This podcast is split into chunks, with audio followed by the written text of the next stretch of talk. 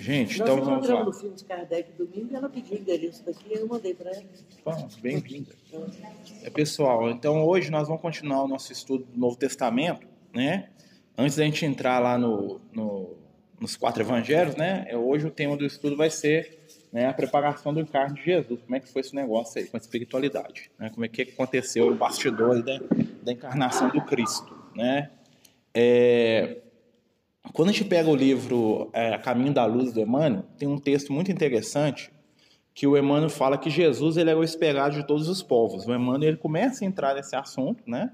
Que existia uma expectativa espiritual muito grande pela presença do Cristo na Terra, né? Porque o que que acontece? É, desde que os espíritos começaram a, a- a entrar na razão humana e os espíritos exilados de outros orbes, né? Os chamados exilados de capela e outros que não são só- de capela que vieram espíritos exilados, né? esses espíritos eles começaram é, a, a tecer né, espiritualmente uma expectativa, né, porque havia uma promessa do astral superior que o Cristo planetário um dia estaria na Terra. E essa promessa ela, ela chegou no plano físico de várias formas, ou seja, os espíritos encarnavam, né, principalmente os grandes espíritos, então eles começaram a trazer a expectativa deles para a chegada do Messias na Terra. Então, os chineses, os gregos, né, os egípcios, os, os próprios romanos, os povos, os persas, todos eles esperavam algum grande ser, né? Os indianos chamavam de, de avatar, né? Que é uma manifestação divina de uma divindade, né? E cada povo tinha uma expectativa de que algum ser, né? Vindo de alguma é, região, né? Cada um apropriado, claro, a sua mitologia, suas crenças, iria um dia aportar na Terra para poder, vamos dizer assim, trazer a solução né, dos problemas do mundo. né? E, e o que, que acontece? Realmente a espiritualidade, né, ela, ela abriu essa possibilidade, né? Jesus fez isso. É bom a gente é, lembrar que, segundo o que os amigos espirituais falam, isso não é necessário para um espírito do nível de Jesus. Né? Ou seja, cada mundo tem o seu Cristo, né? cada orbe, cada planeta tem lá o seu, o seu governador, e não é obrigatório que esse espírito se manifeste materialmente no mundo. Né? Isso é uma escolha pessoal dele. Tá? Então não é, porque não existe nada que seja obrigado no, no nível evolutivo de um espírito igual a Jesus. Né? E o que, que acontece? É, algumas questões que surgem com isso aí. Primeiro, Jesus teve outras encarnações na Terra? É, apesar de alguns autores falarem que sim, espiritualistas, né? a informação que se tem é que não, que a primeira e única encarnação que Jesus teve na Terra foi lá na Palestina, lá na, né, mais ou menos ali no ano menos 8, menos 6, é, antes da era cristã. Tá? Por quê? Porque Jesus é um espírito numa condição evolutiva muito acima da média e ele não precisa de encarnar. Na verdade, a encarnação do espírito igual Jesus é um, um fenômeno, vamos dizer assim, planetário, né? um fenômeno de nível histórico, haja vista que a, a presença de Jesus na Terra dividiu a história da humanidade entre antes e depois dele aqui. Né? Nenhum espírito conseguiu fazer isso. Né? Então, a, a, a, entrada de Jesus na história, quando Jesus entra na história da humanidade, há uma mudança, uma transformação vibratória em todas as esferas né, que nós temos aí notícia. Os outros povos realmente acreditavam que Jesus iria encarnar. Existiam várias lendas, né? Na China, existia no Egito Antigo, a mais famosa, né? Que é a lenda lá do, da Isis dos Osíris, né? Que eram os deuses do Egito Antigo, que eles acreditavam que os dois iam se casar, eles eram irmãos, né? E falavam que eles eram apaixonados desde o ventre da mãe deles, né? né? Tinha um negócio de incesto lá, que é uma coisa divina na visão deles, né, gente? Isso aí nós estamos levando para o lado negativo. E que quando os dois estivessem na Terra, eles teriam um filho, que ia ser o, o, Horus, né? Que é, a, que é o deus falcão, né? Que voa acima de tudo, que é a encarnação do Sol e que ele seria o Deus que ia redimir a humanidade, que ia vencer o mal, que ter... tinha toda uma mitologia em torno disso, tá? Que era a forma que os egípcios tinham de manifestar essa expectativa em torno da presença do Cristo na Terra, tá? Então, assim, é, uma, é um mito, né? Mas é um mito baseado numa expectativa que eles não sabiam de onde que vinha. Os gregos também tinham essas, né? Eles tinham essa, essa visão. A gente não vai entrar muito nisso porque senão o nosso tempo não vai dar. Mas a gente pega o, o, a história lá do Isis da Osíris porque está li, tá ligado diretamente, né? Os dois a, a questão evolutiva lá de Jesus. Já visto que os dois são espíritos recorrentes ali, né? Que os, espíritos, os egípcios chamavam de Deus, mas nós sabemos, né? conforme os amigos espirituais já falaram para o Kardec no livro dos Espíritos, que os deuses da antiguidade eram os espíritos. Né? As pessoas viam neles deuses, os entendiam assim, mas na verdade eram espíritos desencarnados, né? com vários níveis evolutivos diferentes. Conversava com os deuses, né? Exatamente. No Egito Antigo, os sacerdotes conversavam com os deuses através dos oráculos, através, né? Quem que eram esses deuses? Eram os espíritos encarnados, né? Mas a gente não vai entrar muito nisso, não. E aí, o que que acontece? É, segundo a espiritualidade, né, é, foram avaliados vários períodos da história da humanidade, a partir ali da, da do, do, mundo de prova e expiação, né?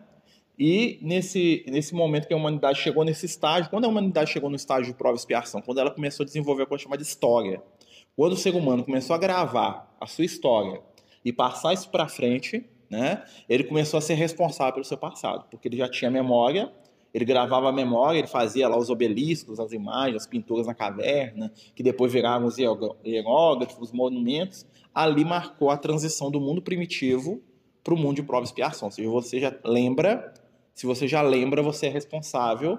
E ao mesmo tempo que você é responsável positivamente, ou seja, a lembrança vira ferramenta evolutiva, a lembrança também vai virar o quê?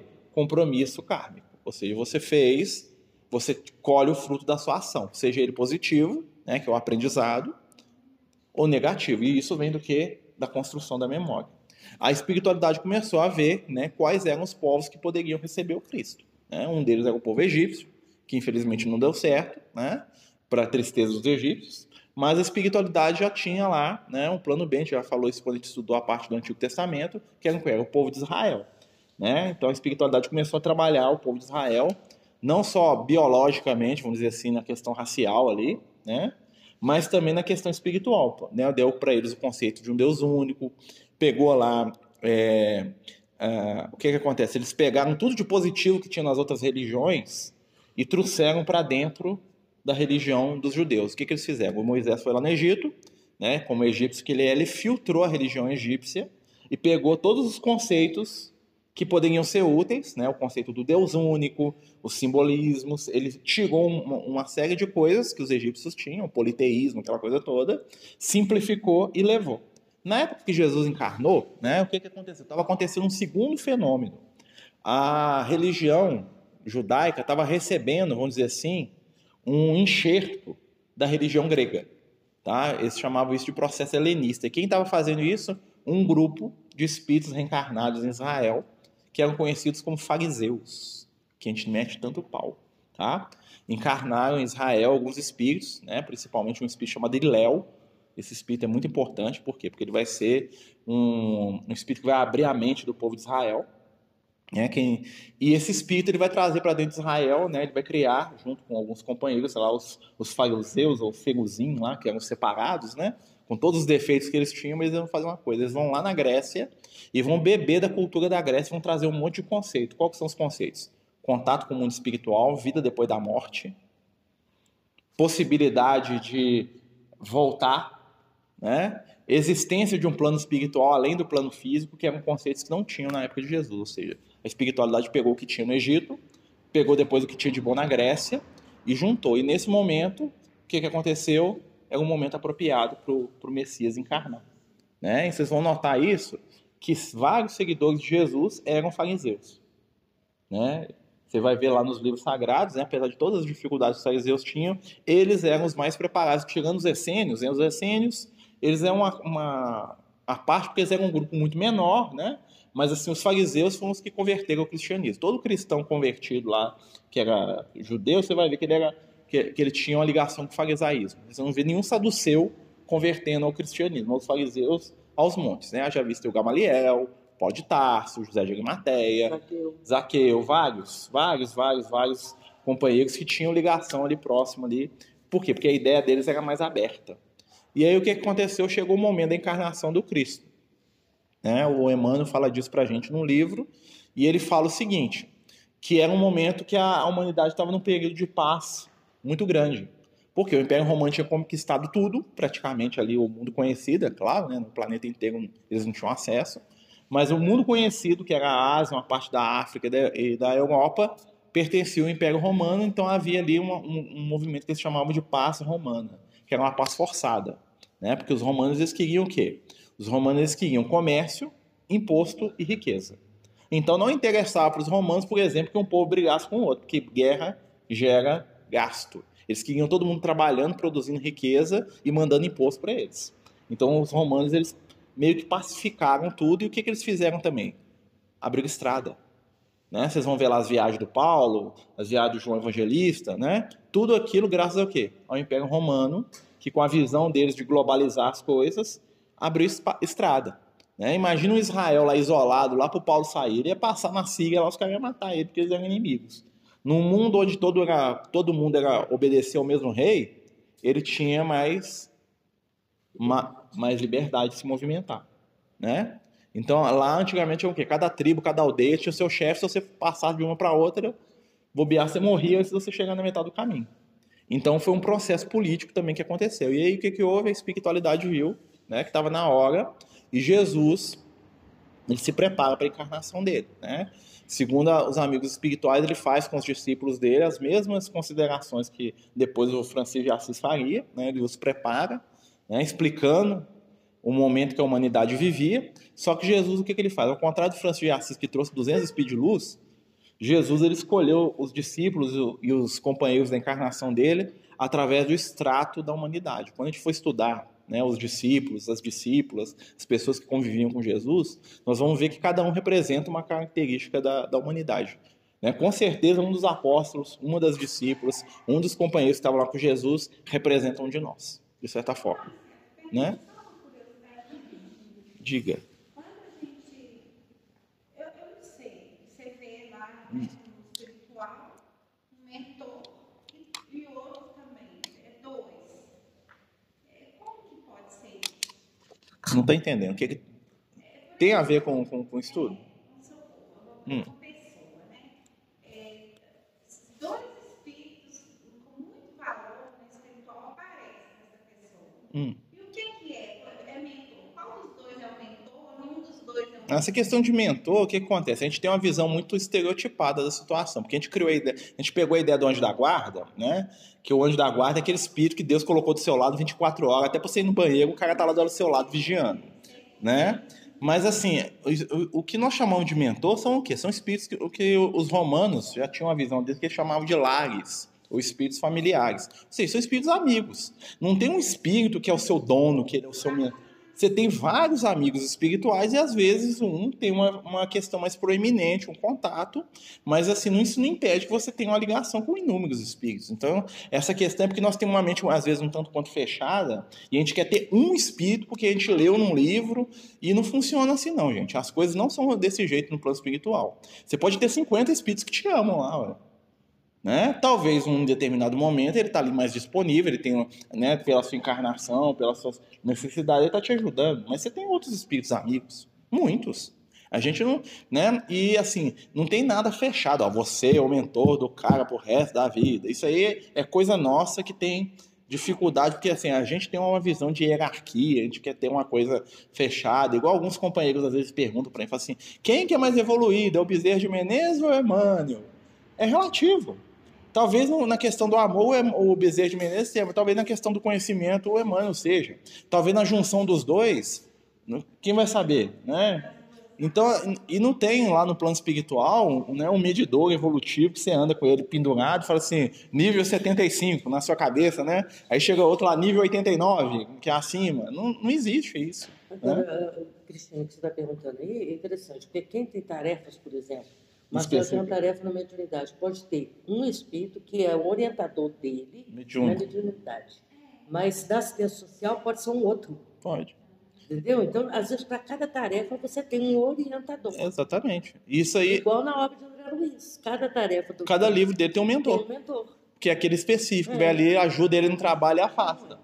Mas às vezes você tem um laço espiritual com determinada entidade, né? Mas aí o que aconteceu? Jesus, quando ele volta para encarnar, né? Quando ele está reunindo aqueles espíritos, ele escolhe pessoas que vão representar a humanidade. Porque qual que é o objetivo da, da encarnação de Jesus? Jesus tinha três objetivos quando ele encarnou, né? Que ele fala isso depois lá para a gente no Evangelho: convencer a gente da justiça, do juízo do pecado.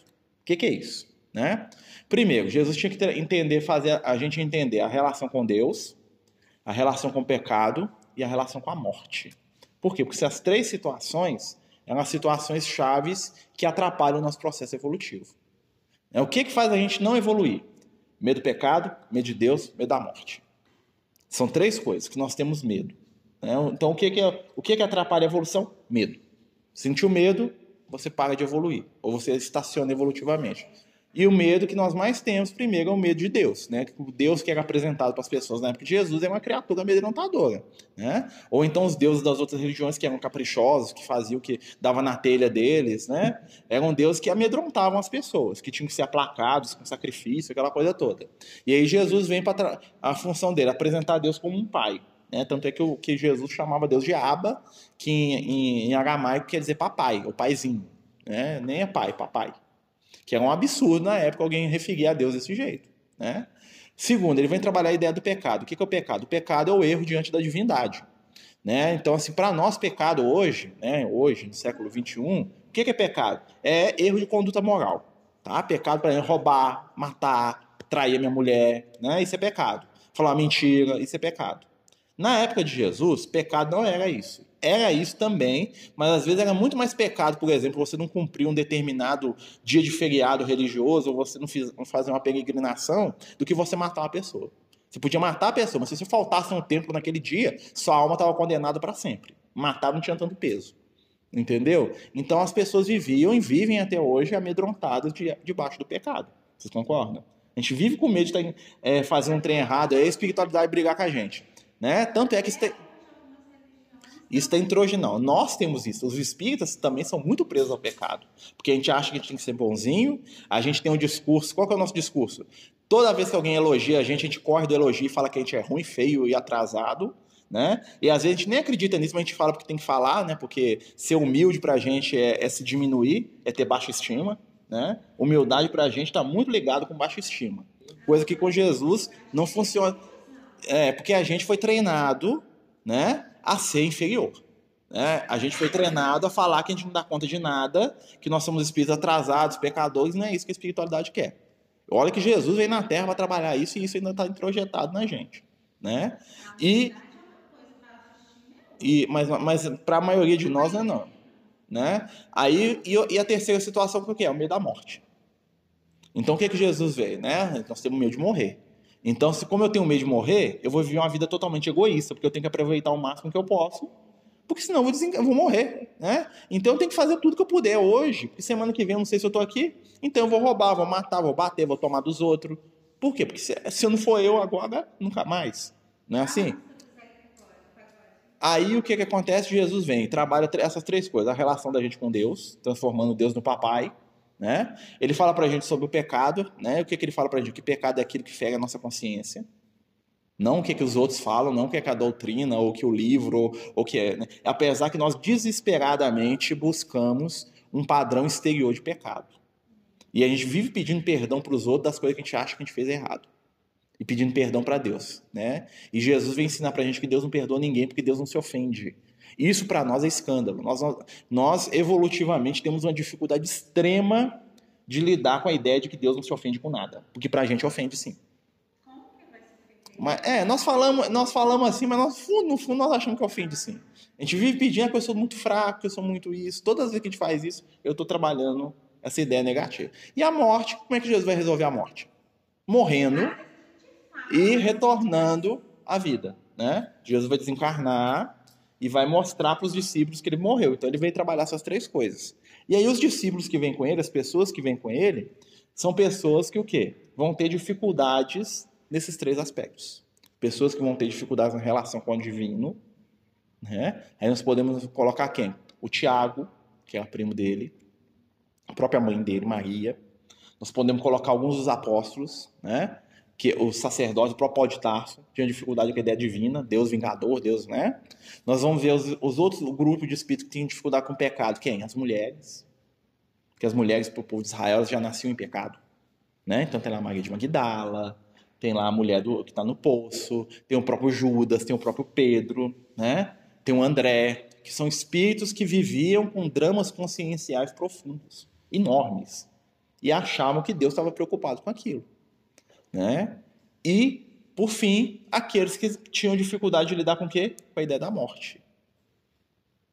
Tinham medo de morrer. Né? Por que, que o Pedro negou? Por medo de morrer. Vocês estão vendo que né, todos nós temos, ou nós temos um problema com o pecado, nós temos um problema com, com Deus, Ou nós temos problema com a morte? Medo. Ou nós temos medo dos três? Não é não? Pensa em um de nós aqui. No... Vocês pensam assim, olha para dentro de si e fala assim, eu não tenho medo nem de morrer, nem de pecar, nem de Deus. De Deus é mais fácil, que Deus deu uma aliviada. Jesus deu uma aliviada para nós, né? Mas medo da morte. E o medo de pecado. Ah, meu Deus, se eu tiver errado aqui, Deus falar que me manda para um umbral. Né? Porque a gente acha. Né? Porque hoje, para nós espíritos, o que é o umbral, gente? O umbral é a nossa versão do inferno. É o inferno mais light, né? Que você sai, né? Mas é o inferno. Não é não? E quem. Só que nós vamos para o inferno. É, ué, nós vamos para o inferno. Ah, não tem lugar que tortura, não tem os espíritos que arrancam pedaço dos outros lá, não tem, as... tem, tem lá os pântanos lá, a gente não morre de medo de ir pra lá. Na Idade Média o pessoal morrer de medo de cair lá no caldeirão de Satã lá e ser fervido. Tem coisa pior no umbral. Mas quem que criou o umbral? Somos nós. E aí Jesus viu esse, viu esse estado espiritual da terra, apesar disso tudo, nós estávamos prontos para receber a presença dele, apesar disso tudo, né? que é muito nosso estado atual. E aí Jesus vem na terra. Né? Jesus vem, não que ele venha ao plano físico, né?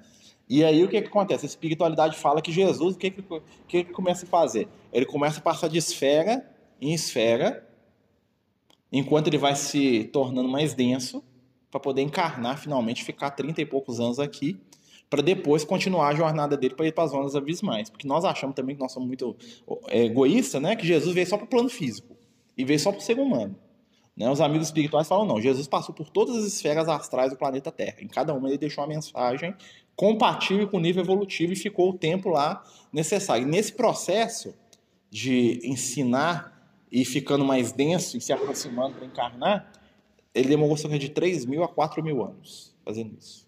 Foi descendo, né? Vamos imaginar que a Terra tem uma, né? A nossa boneca mastrioca lá que eles falam, que é uma boneca russa, né? Uma dentro da outra. Então Jesus vai entrando em cada camada do planeta, desde a esfera onde é ele vive, né? E à medida que ele se aproxima da Terra, o que, que acontece com ele? Ele deixa uma lição para aqueles espíritos que estão ali, se torna mais denso e desce para a esfera inferior. Deixa uma lição, se torna mais denso, até que ele chega no plano físico. Quando ele chega no plano físico, né, ele vai deixar a lição para quem? Para nós que estamos encarnados aqui na Terra.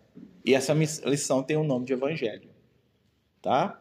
Que é o que, que, o que é o evangelho? É a lição que Jesus deixa para a gente. Ah, o evangelho que os apóstolos escreveram? Não. O que os apóstolos escreveram, que os discípulos escreveram, é o fragmento do que eles entenderam daquilo que Jesus falou. Porque a lição é muito mais profunda e muito mais simples em alguns aspectos. Né? Nós vamos pegar isso aí. E aí, depois que Jesus desencarna, para onde que ele vai? Ele vai para as esferas mais inferiores vai né, para as regiões umbralinas, para as regiões que eles chamam de trevas, depois vai para as regiões abismais. Né? Se, como está escrito lá na Epístola de Pedro, ele vai pregar aos espíritos em prisão. Quem quiser é só olhar lá na Bíblia, você vai achar lá o Pedro falando isso, que, o, que depois de morto Jesus foi pregar aos espíritos em prisão, que são os espíritos que estão nas zonas mais inferiores do planeta. Né? Não foi pregar, né, gente? Pregar parece que ele vai lá fazer uma ladainha falada. Ele foi lá levar o amor dele para esses espíritos e trazê-los né, a transformação, né? E segundo consta, ele tirou metade das entidades que estavam lá. Então ele já fez o, né, só a presença dele lá. Então você imagina, né? Que é o amor chegou. Jesus era a materialização do amor. E ao mesmo tempo o que acontece? Essa energia de Jesus, né? O que, por que, que ele fez isso? Porque ao mesmo tempo que ele trazia essa energia de ensinamento, a vibração do Cristo funcionava como um imã que nos atraía para a próxima esfera. Então, quando Jesus aproximou da Terra, todos nós começamos a querer ser melhores para poder ter contato com ele. Ele funcionou como um imã gigante. Ele veio passando nas esferas, veio até a última. Quando ele foi voltando, né? O que, que ele fez? Ele fez igual um sol que vai puxando os, os planetas junto com ele, assim, ó. Então ele veio puxando. Os espíritos estavam na zona abismal, vieram para as trevas que vieram para o plano físico. Até mesmo negativamente, porque o espírito falou assim: eu odeio esse cara, quero ir lá vingar dele. Ele teve que movimentar e vir para o plano físico, ou seja, ele evoluiu pelo ódio. Que até a raiva leva ao Cristo. E aí o que acontece? Todos esses espíritos que encarnaram, o que, que ele fez com eles? Ele puxou esses espíritos. Então nós podemos imaginar Jesus, como, como diz um amigo espiritual, como a grande estrela da nossa evolução, né? Porque o amor dele puxou o nosso processo evolutivo. Imagina Jesus, o que, que ele fez com os discípulos? Olha o salto evolutivo lá do Pedro, do Tiago, né? Maria de Magdala, Paulo, Zaqueu, Nicodemos, José de Arimateia. Imagina, todos esses espíritos foram atraídos pela aula de Jesus. O Emmanuel. Quem seguiu Públio Lentos antes de se Jesus não tivesse vindo na Terra?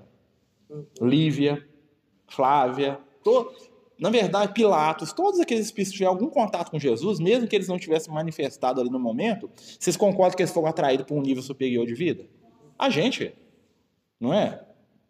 Isso impactou aonde que a gente estava na época de Jesus. Não sei, podia estar encarnado lá em Israel, em Roma, no Egito, no plano espiritual, mas eu posso falar para vocês, nós fomos tirados de onde a gente estava e fomos puxados para um nível superior. Vocês entenderam por que, que Jesus encarnou? Inconscientemente ele puxou não, inconscientemente no nosso caso. Ele nos puxou na no... sem que a gente percebesse, a gente foi atraído por ele, mesmo que fosse por odiar. Né? Então, assim, olha só que interessante. Até aqueles que odiavam o Cristo foram atraídos pela vibração dele. Então ele passou igual uma estrela e arrastou na aura dele né, a humanidade inteira. E quando ele fez isso, o que, que ele fez? Ele adiantou o nosso processo evolutivo. Ele fez a gente evoluir muito mais rápido. Jesus não tivesse vindo na Terra, nós estaríamos ainda aí na. A, a, é, talvez a gente estava quase que no mesmo evolu nível evolutivo de dois mil anos atrás. Ia estar tá matando os outros, enfiando faca. Né? Então a presença de Jesus na Terra mudou tudo. Tudo. Tudo, tudo, tudo, tudo, tudo, tudo. Até quem não acredita nele foi impactado pela presença de Jesus. Por isso que é a questão da, da espiritualidade. Então ele sabia que ele ia fazer isso. E aí ele escolheu os discípulos, que é aquelas pessoas que estavam ali. Por que, que ele escolheu? Voltando lá, por que, que ele escolheu? porque ele queria mostrar para a humanidade que qualquer um consegue evoluir. Jesus, ao encarnar, ele não escolheu estar cercado por um grupo de espírito iluminado. Ele podia trazer a equipe dele, né? Fazer igual, né? Tem gente que não faz isso, vou trazer minha equipe aí, né? Aí ele pega lá meia dúzia de espírito iluminado, lá quase no nível dele, né? Reencarna todo mundo, 12, né? Só dele sentar lá, não, mestre, já sabemos tudo que o senhor precisa. Não, mestre, você falou aqui, tudo que você pensou, nós já estamos em sintonia, já estamos fazendo. Ao invés disso, o que, que ele fez? Vou pegar ali os mais complicados. Tem um ali que. Não, né, vou pegar lá o rei Davi, lá, que é um, um, um aproveitador lá, um ladrão lá, um criminoso. Vou pegar lá esse rei Saul aqui, que é outro, né? Que é o pau de Tarso. Vou pegar aqui esse cara aqui, vai ser o Pedro. Vou pegar esse outro aqui, o Tomé. E juntou aquele bando de gente desequilibrada e falou assim: é vocês mesmo. Né? Mas como Jesus queria representar o estrado da humanidade inteira, ele também pegou os espíritos iluminados. Ele pegou o João Evangelista, né? que eram dos espíritos guias lá do Egito. Ele pegou o Bartolomeu, ele pegou a Maria, né? apesar que a Maria não entendeu muito a missão dele no início, né? mas ele, ele se cercou de várias entidades, de, desde o espírito mais atrasado, mais problemático, né? até espíritos que tinham uma facilidade assim, espiritual muito grande. E ali ele juntou o estrado da humanidade. Se a gente for analisar, né? você pega lá os 12 discípulos, que é o extrato ali do... Por que, que ele tem 12 discípulos? O número 12 para os judeus representa totalidade. Então, tudo que é 12 na Bíblia quer dizer, você tira a palavra 12 e coloca todos. Por que, que os discípulos de Jesus são 12? Porque todos os seres do planeta Terra vão ser arrastados pela aura espiritual do Cristo. Não são mesmo? Por que, que Abraão, Isaac lá, tinha 12 tribos lá em Israel? Porque todo mundo ia ser descendência espiritual do Abraão. Já trabalhamos isso, né? Por que, que lá no Apocalipse é 12 vezes 12 lá o número dos escolhidos lá? 12 mil de cada tribo. 144 mil. O que, que significa o número 144 mil? Todos. É uma reforça. Eu, 12 vezes 12, eu estou reforçando o número 12. No 12 não é um ano completo? Ou seja, não é um ano inteiro? 12 meses? 12 horas do dia? Né? Então, os 12 quer dizer que a humanidade inteira vai estar na onda do Cristo, querendo ou não. 144 mil, né? Mas aí se vocês. Exatamente, vai mesmo, 144 mil, vai mesmo, todo mundo. Vai mesmo, não vai faltar nenhum. É, né? E a visão deles, né? Que eles acham que é um número fixo, mas é um número simbólico. Né? Então Jesus tem 12 discípulos por causa disso. E Jesus tinha 12 discípulos homens e tinha 12 discípulos mulheres. Se você contar, dá certinho 12. Né? Quando a gente for falar das mulheres, vocês vão ver, a gente vai contar aqui, vocês vão ver. Dá 12, certinho. As que andavam com ele, né? As outras que encontravam com ele na rua de vez em quando, não. As que iam atrás, né? Só que foi meio que apagado aí, porque pessoal machista, né? Infelizmente. Época, né? né? Mas Jesus, ele, ele, por quê? Porque ele estava trabalhando o quê? Razão e sentimento. E esses espíritos, você vai analisar, 12, né? Então nós temos 12 apóstolos. Dos 12, dois é um espírito de luz. Dois. Que é o, o João Evangelista e o Bartolomeu. Os outros 10, nossa senhora. Os que vieram depois, então, Paulo de Tarso, Maria Magdala, meu Deus do céu. Então você imagina assim, então você, né, você tira aí, é, você pode colocar aí 80% da humanidade de espírito atrasado. Não é extrato mais ou menos aí? E do, né, aí você tem lá do, né, 20% aí que são os que querem fazer o bem, né, que estão ali se equilibrando, que estão buscando. É mais ou, vocês concordam que é mais ou menos o estrado da humanidade? Né? Então cada um de nós se, vai se sintonizar com um grupo desses espíritos. Né? E depois que ele desencarnou, né, ele vai trabalhar esse, esses companheiros e ele, através deles ele trabalha com a gente até hoje.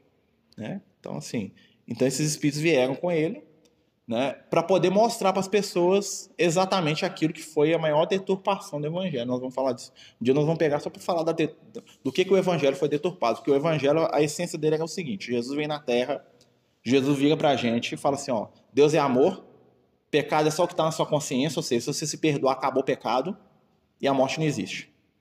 E vem comigo que você vai ser igual a mim um dia, eu sou você amanhã. O que, que a religião pegou e fez com, com o evangelho? Pecado Pecado, pecado, pecado, você está perdido, você vai para o inferno. Tema o Senhor, tem medo de Deus. Né? Tema a morte, porque se for para você morrer, você vai, você vai se lascar. Né? Você vai para o inferno, você é ruim. Né?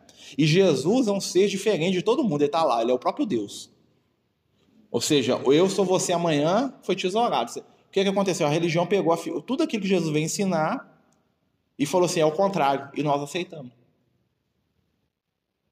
tudo que Jesus falava que era para a gente fazer, veio alguém e falou assim: não é isso não. Nós falamos, é mesmo, né? Não é isso mesmo, não. Jesus estava enganado. Porque a religião hoje prega o quê? Um Deus distante, um Deus que você tem que ter medo, né? Você está com pecado em tudo. Quantas, quantas pessoas vivem debaixo de religiões? Né? Isso dentro da doutrina espírita também, tá, gente? Eu faço uma crítica para a gente também, que tudo não pode. Tudo é pecado, tudo é errado, tudo é feio, tudo não pode. Ah, você não pode fazer isso não. Ah, você não pode na casa. Você não pode. Você, você não pode de calça, você não pode de short, você não pode andar assim. Você não pode falar isso. Por que você não pode falar isso? Você não pode sentir isso. Porque nós estamos escravizando o outro pecado. E quando e normalmente quem faz mais isso? É a religião. Porque devia ser um fator de consolo, né?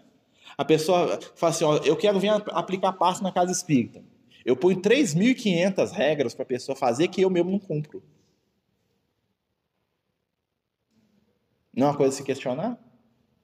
Ah, mas tem que ter regra, tem que ter organização, que é diferente de ter regra. Os apóstolos eram organizados, mas eles eram cheios de regra. Vamos pensar os discípulos de Jesus. Né? Jesus tinha escala lá, Pedro, hoje você, amanhã João. Tinha. Né? Jesus tinha horário para começar e terminar a reunião dele. Ó, deu a hora aí, gente, acabou aí, vamos dar pressa aí, a espiritualidade está indo embora. Né? Não que a gente não tenha que ter disciplina, gente, mas a disciplina para a gente muitas vezes resvala no desequilíbrio, no domínio. Né? E isso é na doutrina espírita, que é ultra aberto. Não tem religiões que proíbem a pessoa de cortar o cabelo, de coisas mínimas, a pretexto de estar tá ofendendo Deus. E a pessoa vive. Né? Eu lembro de uma, de uma companheira nossa aí, da, da mãe da, da minha concunhada, que cortou dois dedos do cabelo assim, ó e que ela foi massacrada na igreja dela, contando pra gente, porque ela, e ela chorou quase que um mês, porque ela estava ofendendo Jesus. Porque ela cortou dois dedos. Dois dedos do cabelo. Tem gente que está. Isso, isso é uma escravidão ou não é? Quer ver outra escravidão? Eu chego na casa espírita e falo assim, gente, comi carne hoje, não posso participar da reunião. Ah, meu Deus. Aí eu entro na sala mediúnica até tremendo, assim, né? Com medo da espiritualidade me olhar assim e falar assim: Ah, Marcelo, que comeu carne? Se o espírito fizer isso, o espírito, tá, tá faltando espiritualidade aí na casa do espírito. Mas ainda existe isso, né? Existe. Não estou falando que a gente tem. Mas por que, que existe? Porque nós temos o nosso extremado, né? Então, a pretexto de também ter liberdade, eu como carne todo dia também, até passar mal, encho a cara de cachaça e vou também para reunião todo dia. Aí também você está quebrando as pernas, você concorda? Mas um dia que você errou, que você falhou, né? E a gente vê muito a espiritualidade como seres que estão aqui para julgar a gente. Né? Eu percebo isso muito. Todas as vezes que a espiritualidade tenta se aproximar das pessoas, numa reunião, ou os espíritos tentam conversar com alguém, as pessoas não sabem como conversar com os espíritos porque têm medo de estarem sendo julgadas. O pensamento da pessoa tá lá vibrando assim, ó. Ele sabe que eu fiz isso, ele sabe que eu fiz aquilo, ele sabe que eu fiz aquilo outro. Ele vai soltar isso aqui uma, uma hora. E a pessoa fica rezando mentalmente pro espírito ir embora o mais rápido possível. Achando que o espírito de luz vai vir na reunião com a lista dos defeitos da lei e falar assim: Fulano, você fez isso, isso e isso. Ciclano. Né? Que é coisa de característica de espírito que inferior. Nossa, pessoa, tem pessoa que, que, que confunde é, em termos de religião, né? Não da vida cotidiana, da religião, confunde regra com pecado. E toda religião tem regra. Tem que ter a regra, tem que, tem que ter organização.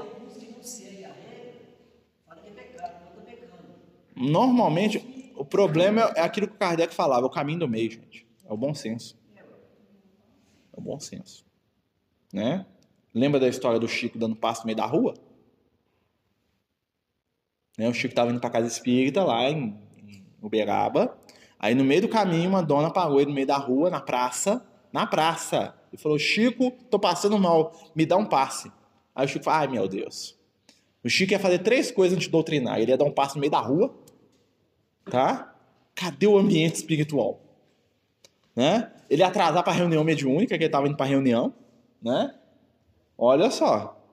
E ele ia quebrar as regras tudo lá, ia se submeter ali, ia fazer a coisa. O que, que ele fez? Sentou no banco do, do, do jardim lá e balançou a mãozinha lá, fez a prece dele no meio da rua ali com todo mundo passando. Né? Aí o que a gente fala? Ah, o Chico Xavier pode, porque o Emmanuel, né? Aí o Emmanuel, né? Nossa, isso, isso é a essência do que está errado na, na, na espiritualidade, na nossa visão de espiritualidade. Aí o Emmanuel aparece pro Chico. O que, que o Emmanuel fala pro Chico? Aí o Emmanuel fala assim, Chico, olha para trás. Aí o Chico olha assim, vê uma luz assim maravilhosa vindo da dona para ele. Aí o Emmanuel fala assim, imagina o que, é que ela não estaria te mandando se você tivesse dito não para ela. Né? Aí quando você conta essa história, né? o que, que o outro vira para você e fala, mas ele é o Chico. Quando alguém fala, mas ele é o Chico, ele está revivendo tudo aquilo que é contrário ao Evangelho. Porque quando Jesus veio na Terra, ele veio para falar para a gente o seguinte: eu faço, você também pode, faça. Quando eu falo assim, ó, quem fez isso é só Jesus, quer dizer que eu estou mentalmente doutrinado pela energia das trevas, que só o outro que pode. Só o anjo, o ser iluminado. E aí o que acontece? O Chico Xavier pode, eu não. Quando eu falo que o Chico Xavier pode, e eu falo que eu não, eu estou jogando o Chico Xavier no pedestal e eu estou me jogando lá embaixo. Eu estou fazendo exatamente o que eu fui treinado durante dois mil anos pela espiritualidade inferior para fazer em relação do Cristo. Enquanto que Jesus quer que a gente esteja com Ele fazendo bem, eu falo assim: não, Jesus, só você que pode. Eu vou ficar aqui de joelho perto de você, só te agradecendo, te louvando, mas faz o trabalho sozinho. É a mesma coisa de alguém estar tá lá fazendo, batendo a laje na sua casa, você fala assim, nossa, muito legal isso que você está fazendo, hein? Carrega os tijolos aí, porque eu não sou digno de pegar no tijolo que você está pegando. E o outro lá arrebentando as costas de trabalhar, sei lá, com o braço cruzado. Isso chama o quê? Preguiça. E aí alguém fala, não, você não pode fazer isso não, que só um pedreiro gabaritado que pode subir. Nós não vivemos nessa época. Entendeu? Então a questão, deixa eu só terminar, porque tem dois minutos, senão. Uhum. É porque, então assim, o entendimento do evangelho é para subverter isso mesmo. Ah, nós vamos sair fazendo tudo que vem na nossa cabeça, não. Mas na medida que o evangelho foi introjetado na gente, a regra vai deixar de ser a regra do lado de fora para ser a regra do que? Da nossa consciência. E aí, se alguém falar com você assim, eu não faço isso não, você vai falar assim, boa sorte, você não faz não, eu vou lá e faço. Né? Claro que sem atropelar o outro, que é aí que está a, a grande diferença. Né? Uma coisa que eu faço lá na rua. O Chico Xavier não pegou a moça, levou para casa espírita e falou assim: eu vou dar um passo dentro, nela aqui dentro, aqui, né? afrontando todo mundo que é contra fazer. É uma coisa que a gente tem que tomar muito cuidado. Nem todo mundo está pronto para fazer aquilo que eu faço. E às vezes eu fazer o que eu poderia fazer é afronta. Então eu estou perdendo para o evangelho. O Paulo de Tarso tinha uma frase sobre isso. Fala assim: ó, fiz-me forte para com os fortes, fiz-me fraco para com os fracos. Fiz-me tudo para com todos para de alguma maneira chegar a ganhar alguns. O que, que ele fazia? Ele fazia o que ele dava conta. Mas se ele chegasse num ambiente que o pessoal não dava conta da, do estilo dele, ele baixava a bola dele e tentava se adaptar ao ambiente. Na hora que ele saia lá fora, ele fazia de novo o que, que, que ia. Nós temos que tomar muito cuidado com isso. Porque o bem que eu faço, que ofende o outro, não é bem. Né? Então, às vezes, até Jesus era assim. Jesus seguia os rituais da religião dele. Vocês já pararam para perceber? Jesus não ia lá dentro do templo de Israel fazer as pregas. Já perceberam isso? Jesus sempre quando ele pregava, nós vamos ver isso aqui, ele pregava na rua, na porta do templo, né? Quando alguém convidava ele, ele não ia lá dentro do- da sinagoga afrontar a fé dos companheiros dele e das regras que eram estabelecidas. Isso é uma sabedoria muito grande. Mas ele deixava de ser ele mesmo? Deixava não, né? Ele não ia lá no templo, lá no meio do altar lá. Você não vai ver Jesus indo lá no altar, lá tomando a faca do, do sacerdote que estava lá sacrificando o bicho, apesar que ele era contra aquilo. Por que, que ele não fez isso? Ele podia, ele não é Jesus. Porque ele respeitava esse limite de cada um. Ele falou assim, ó, tô fazendo aqui, quem quiser vem comigo. Mas se você vier, não escandaliza, não. E os discípulos escandalizavam dele, falavam, nossa senhora, você está fazendo isso. Né? Então, isso é a essência do, do evangelho. É, nosso tempo acabou. Semana que vem, nós vamos falar da infância de Jesus. Nascimento, infância, anos perdidos. Onde que Jesus estava? Viajando, trabalhando. Hã? Nem, exatamente, Jesus não disse, nem a política Jesus desrespeitou. Dá a César que é de César. Isso aqui é dele, entrega para ele, meu filho. Né? Ou seja, Jesus não era revolucionário em nada. Não do jeito que o pessoal pensava. A revolução de Jesus era outra. É a revolução do amor. Né? Vamos terminar, gente? Quem vai fazer a prece para nós? é, o Marcelo vai fazer a prece. Eu? é, Tá bom. E, e nós vamos, nessa hora de prece, gente, a coisa mais interessante é que assim, lá no livro Os Mensageiros, depois se reunia na casa de Eulália lá. Prece de ah, Ismália. é, de Ismália, né? É, Ismália e Alfredo, né? Isso, Magda. Então ele fala, o orientador explicava assim, Anacleto, a prece ela está fazendo. A gente vai acompanhando mentalmente a prece e vai colocando a força do amor naquela prece. Senhor. Então, eu pedi o seguinte: nós passando por um momento muito difícil, está tudo muito tumultuado. Então, eh, tem uma mensagem lá no livro Palavras de Vida Eterna, em que Emmanuel fica orientando para orar pelos governantes, pelos príncipes e tal, porque eles sofrem muito. Vamos fazer uma Pode estar oração? falava isso. é. Vamos fazer Reza pelo rei aí. Mesmo rei que mandou cortar a cabeça dele. Pelos nossos governantes, né? E, tá- e também pelas pessoas que do nosso grupo que estão necessitando hoje de uma energia diferente. Então vamos fazer a Tá? prece. A Aí depois a gente dá os recados. Tá.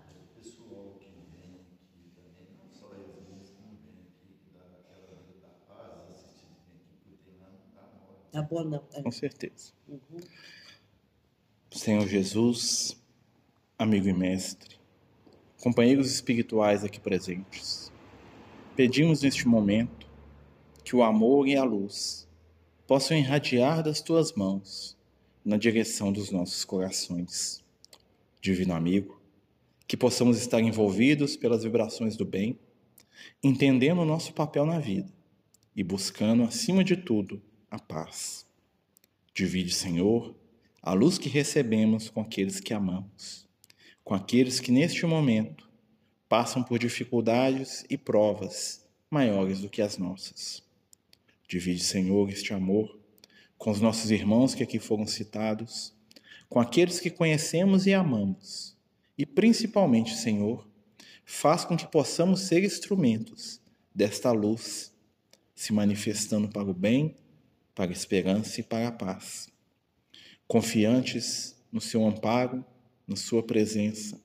Agradecemos mais uma noite em que podemos encontrar contigo através das lembranças do teu evangelho.